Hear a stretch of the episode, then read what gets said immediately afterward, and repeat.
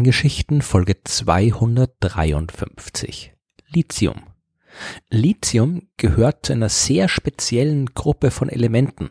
Das Periodensystem der Elemente enthält derzeit fast 120 bekannte chemische Elemente. 91 davon kommen natürlich vor, der Rest ist künstlich von uns Menschen hergestellt worden, aber nur drei dieser Elemente gibt es schon seit das Universum entstanden ist, und eines dieser drei ist Lithium. Fangen wir wieder mal beim Anfang an, beim Urknall oder besser gesagt kurz danach. Die gesamte Materie ist damals entstanden und äh, wie das abgelaufen ist, ist ein Thema für eine andere Folge der Sternengeschichten. Atome oder chemische Elemente, wie wir sie heute kennen, gab es damals aber noch nicht. Dafür war es noch viel zu heiß und alles hat sich viel zu schnell bewegt. Es gab nur Elementarteilchen, zum Beispiel Quarks und Elektronen, die durch die Gegend gesaust sind und sich nicht miteinander verbinden konnten. Erst eine Hundertstel Sekunde nach der Entstehung des Universums war es so weit abgekühlt, dass die Quarks sich zu Protonen und Neutronen verbinden konnten, also den Bausteinen, aus denen die Kerne der Atome bestehen.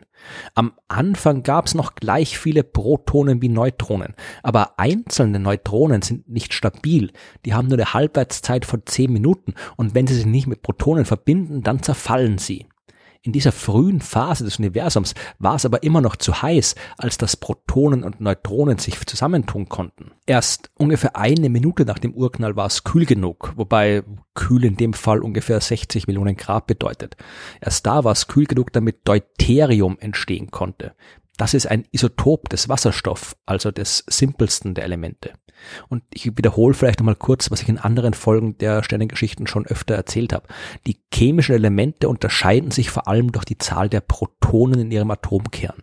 Wasserstoff hat ein Proton, Helium hat zwei Protonen und so weiter.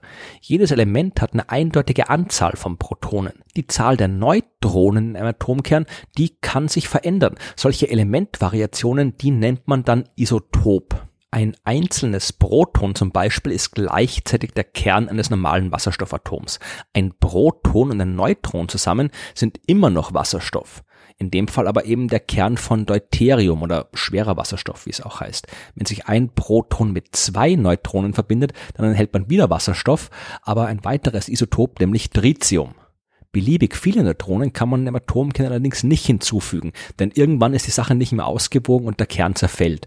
Das ist dann das, was wir als Radioaktivität kennen. Ein chemisches Element wandelt sich in ein anderes chemisches Element um.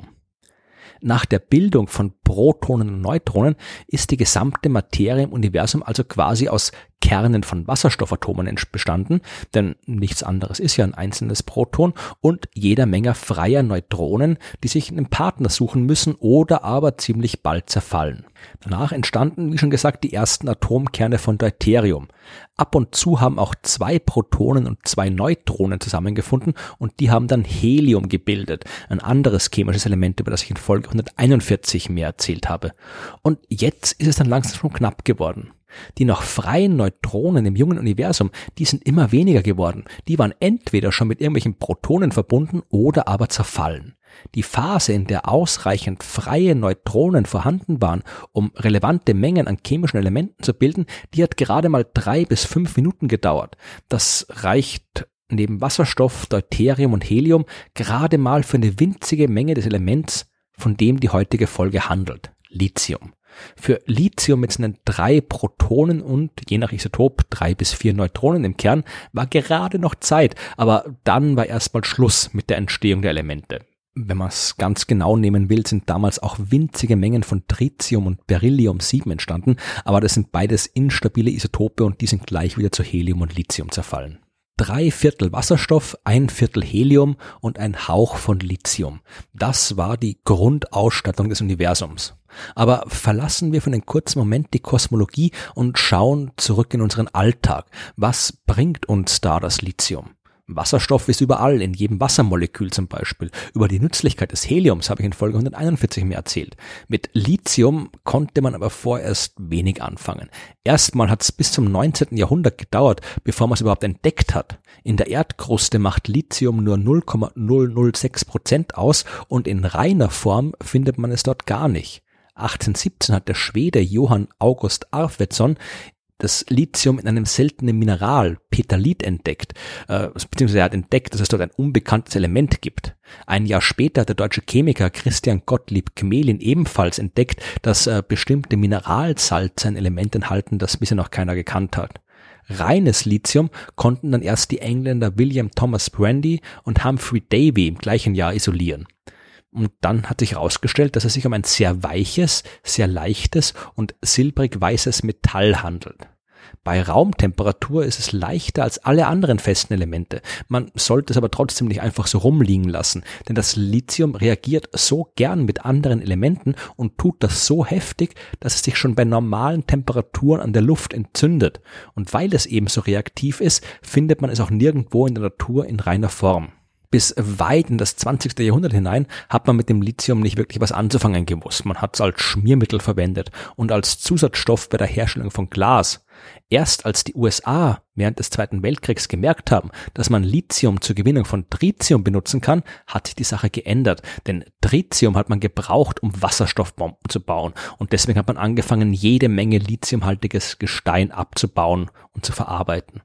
Ungefähr zur gleichen Zeit hat auch der australische Psychiater John Cady festgestellt, dass man Lithiumcarbonat anscheinend zur Behandlung von manisch-depressiven Patienten verwenden kann. Heute wird das auch bei bipolaren Störungen eingesetzt. Es ist aber ziemlich knifflig, das richtig zu machen, denn der Körper verträgt eine ganz bestimmte Menge. Überschreitet man die auch nur ein kleines bisschen, dann gibt es schwere Nebenwirkungen warum genau das Lithium, das in der menschlichen Biologie eigentlich überhaupt nicht auftaucht und äh, eigentlich keine Rolle spielt, bei psychologischen Erkrankungen wirken kann, ist übrigens immer noch nicht genau verstanden.